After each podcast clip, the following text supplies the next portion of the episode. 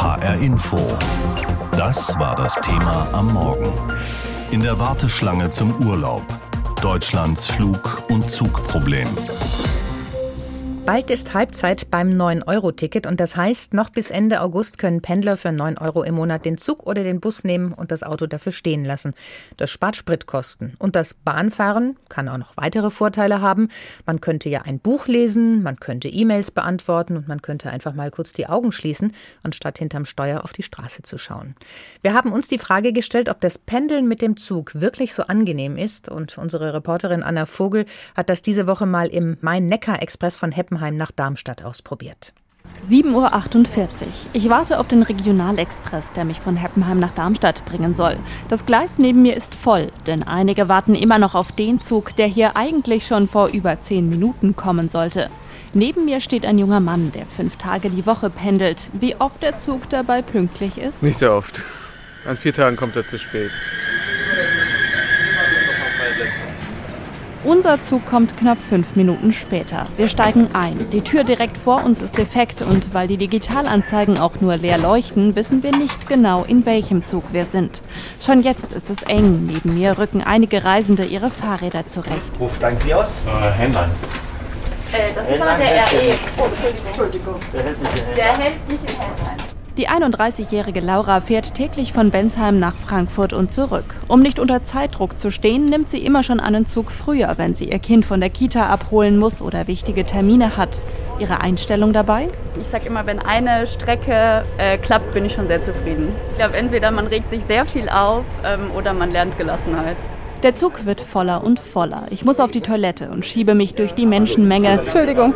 Doch die erste Toilette ist defekt. Fündig werde ich erst zwei Wagen weiter. Zurück zu Laura komme ich nicht mehr. Es gibt kein Durchkommen.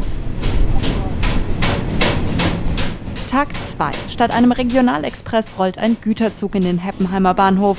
Heute bin ich etwas später dran und habe schon gesehen, die App auf meinem Handy warnt mich vor einer Weichenstörung. Tatsächlich aber hat mein Zug gerade einmal 10 Minuten Verspätung und ist deutlich leerer als am Tag davor. Im Gang vor einer defekten Toilette sitzt eine junge Frau, die erzählt, warum sie den Zug zum Pendeln nimmt. Wegen der Umwelt so ein bisschen.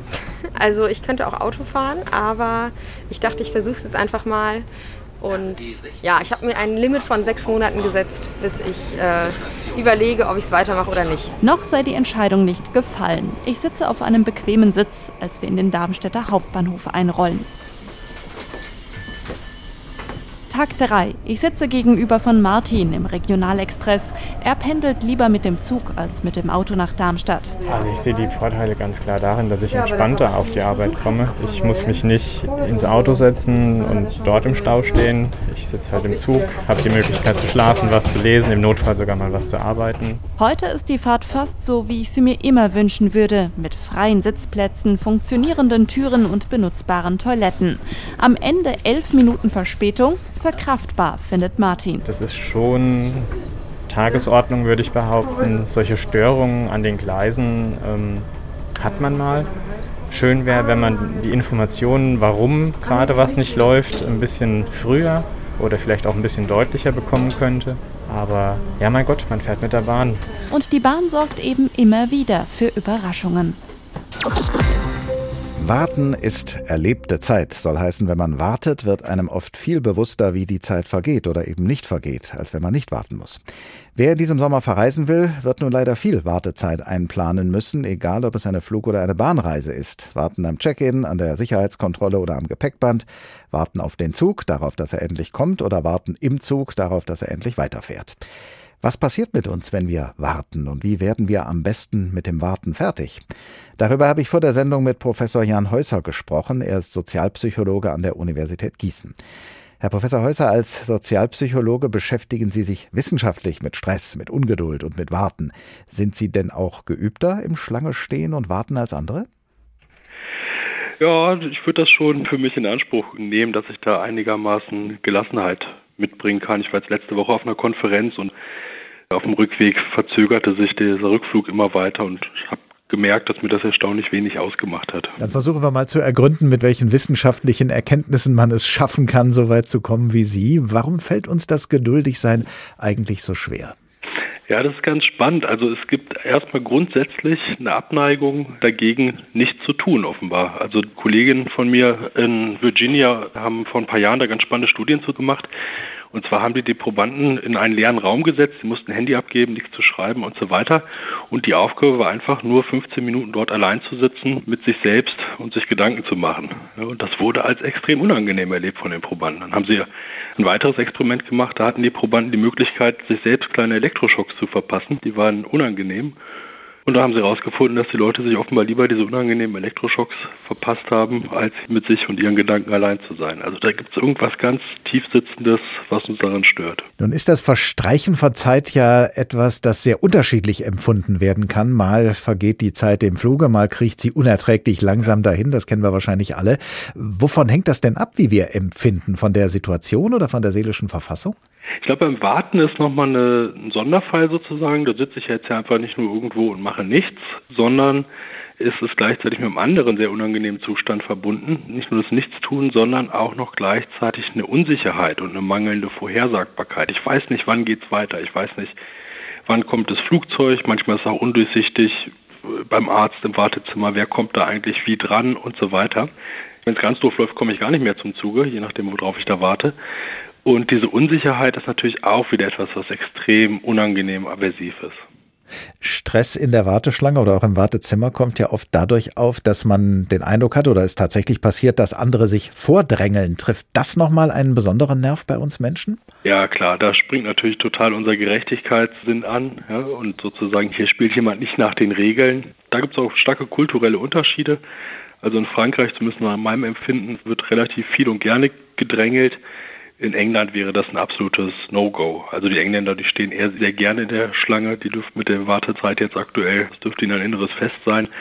Aber da ist es sozusagen absoluter Fauxpas, sich irgendwo vorzudrängeln. Wird auch nicht gemacht.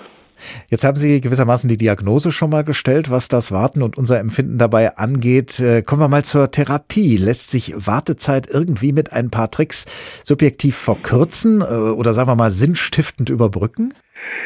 Ja, es ist schwierig. Also wie gesagt, Leute tun sich schwer damit nichts zu tun. Man könnte sich ja mal ein paar schlaue Gedanken machen über sich und das Leben und die Welt. Aber normalerweise, ich meine, das Handy, das ist ja allgegenwärtig. Was nachlesen, zocken und so weiter. Man könnte auch mal so verrückte Sachen machen, wie mit Leuten ins Gespräch kommen, die dort auch warten. Oder äh, ist es vielleicht auch möglich, dass wir das Warten mal positiv entdecken, als geschenkte Zeit betrachten, die man nicht vertreibt oder totschlägt? Wie könnte man das hinbekommen? Ja, das ist eine gute Frage und das ist ja eben genau diese, diese Studie mit den Elektroschocks zeigt, dass das Menschen da ganz schlecht da drin sind, diese Zeit für sich zu nutzen und die folgern eben auch, dass das ist etwas, was man lernen muss und das kennen wir ja auch viel in Konzepten wie äh, Meditation, Achtsamkeit und so weiter, wo es erstmal überhaupt darum geht, Menschen beizubringen, sozusagen mit sich selbst und der Zeit allein zu sein und die für sich zu nutzen. Aber es ist was, was man tatsächlich üben und lernen muss.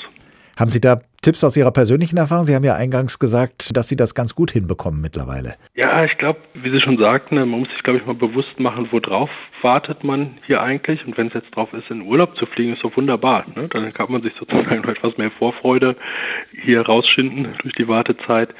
Also genau. einfach in seiner Fantasie mal, mal sich schon mal vorzustellen, man wäre schon da, wo man hin will und sich auszumalen, was, was tue ich dann und wie schön wird das sein. Ja, ganz ja. genau. Und ich finde gerade im Urlaub, jetzt mit den Wartezeiten und so weiter, da muss man echt aufpassen, dass man den Urlaub nicht auch noch so als eine Aufgabe sieht, ja, wo man jetzt alles möglichst effektiv und schnell machen muss, sondern wirklich das mal etwas auf sich zukommen lässt und hinnimmt, so wie es ist.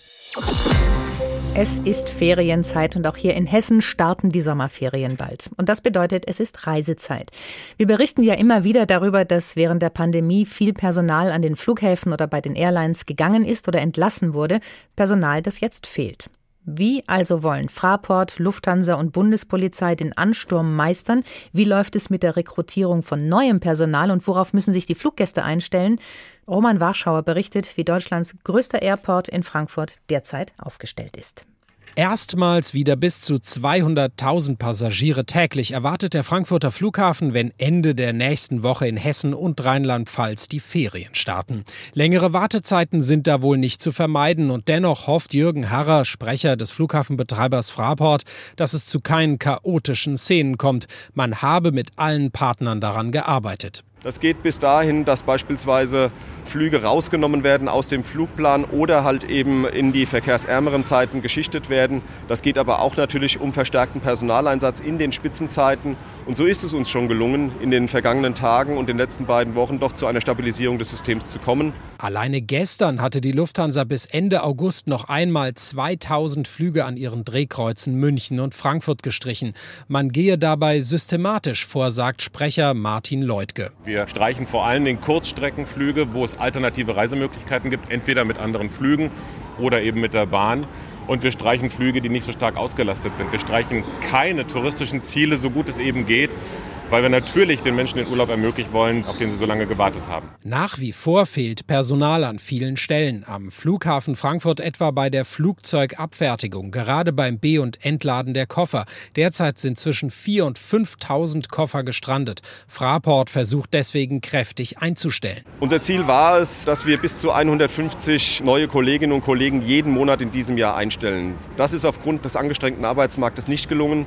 Wir begrüßen jeden Monat tatsächlich 100 neue neue Kolleginnen und Kollegen. Und wir haben nach wie vor einen Bedarf von mehreren hundert Beschäftigten, die uns in der Zukunft hier am Frankfurter Flughafen unterstützen. Bei Lufthansa macht sich derzeit vor allem Corona bemerkbar. Grundsätzlich habe man aber genug Personal, sagt Martin Leutke. Wir erleben im Moment eine höhere Krankheitsquote, das stimmt. Und wir haben auch einen Lizenzierungsstau, wenn es darum geht, die Crews zu schulen, im Moment auf verschiedene Flugzeugmuster. Das alles hat Auswirkungen auf den aktuellen Flugbetrieb und das muss man immer wieder in den Griff bekommen. Genug Mitarbeiterinnen und Mitarbeiter gibt es nach Angaben der Bundespolizei derzeit bei den Sicherheitskontrollen. Hier habe man während Corona kaum Personal verloren verloren.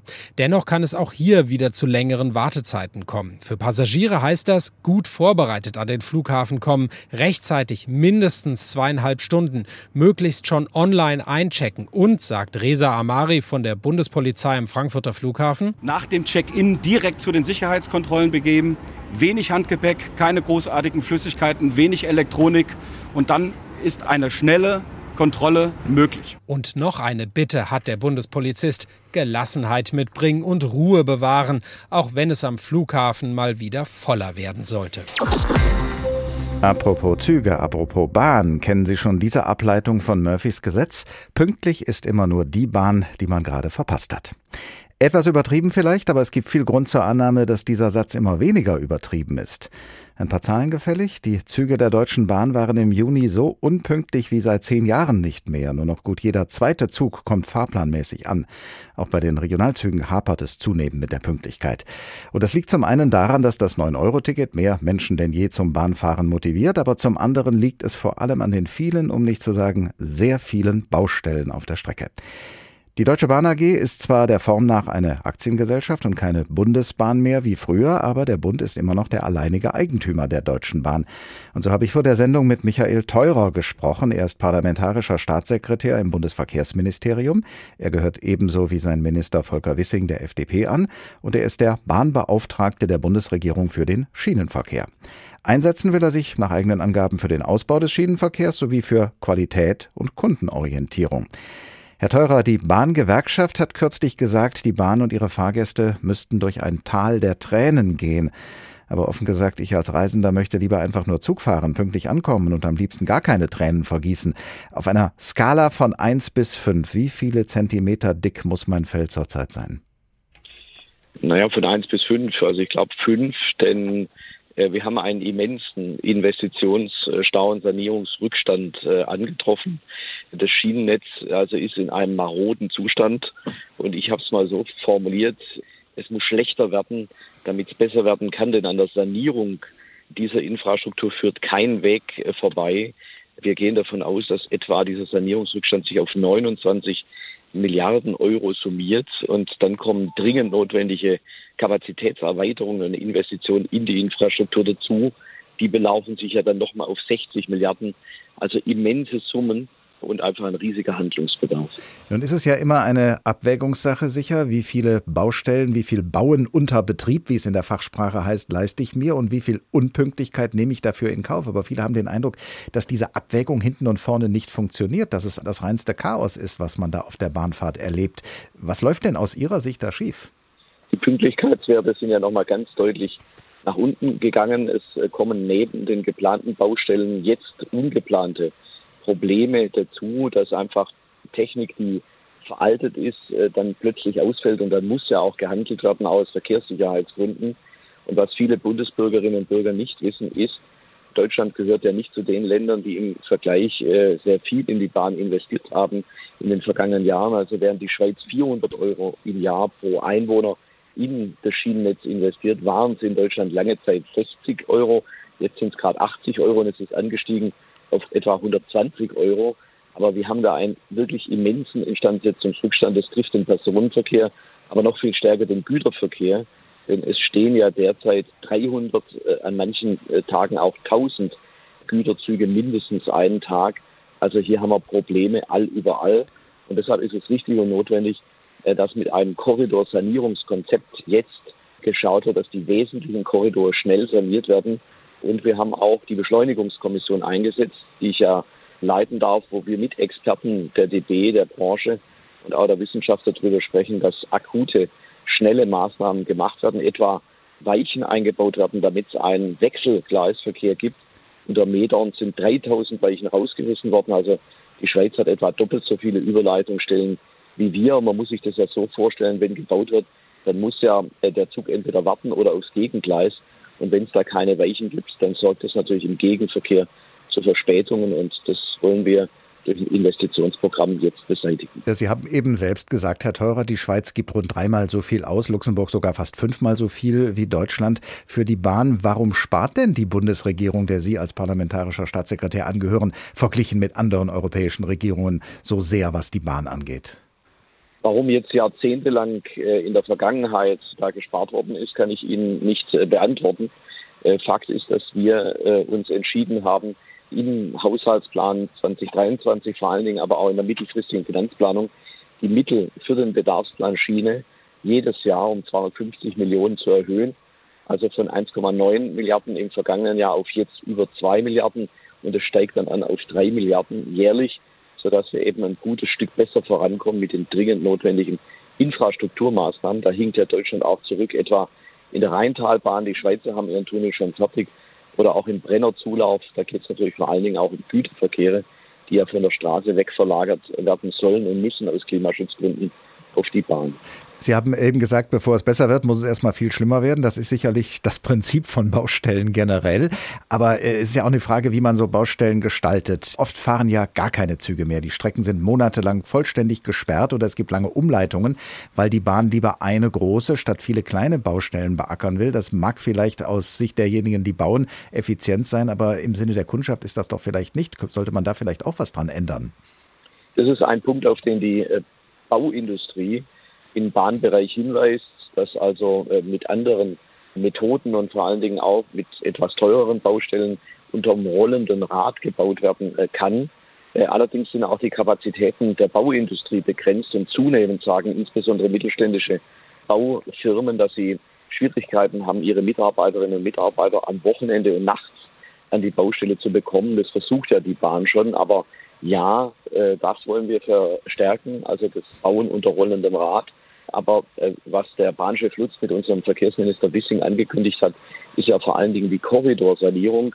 Bisher haben wir das Thema, dass in einem Jahr die Oberleitung saniert wurde, im nächsten Jahr der Gleisbau und im übernächsten Jahr oder zwei Jahre später die Signaltechnik. Das hängt auch mit unterschiedlichen Finanzierungstöpfen aus dem Bundeshaushalt zusammen. Und diese Töpfchenwirtschaft, die wollen wir ja überwinden indem wir im Koalitionsvertrag von SPD, Grünen und FDP vereinbart haben, auch eine gemeinwohlorientierte Infrastruktursparte zu schaffen, damit eben die Finanzierungskreisläufe abgekürzt werden und solche unsinnigen dann Mehrfachsperrungen derselben Strecke entfallen können. HR Info. Das Thema. Wer es hört, hat mehr zu sagen.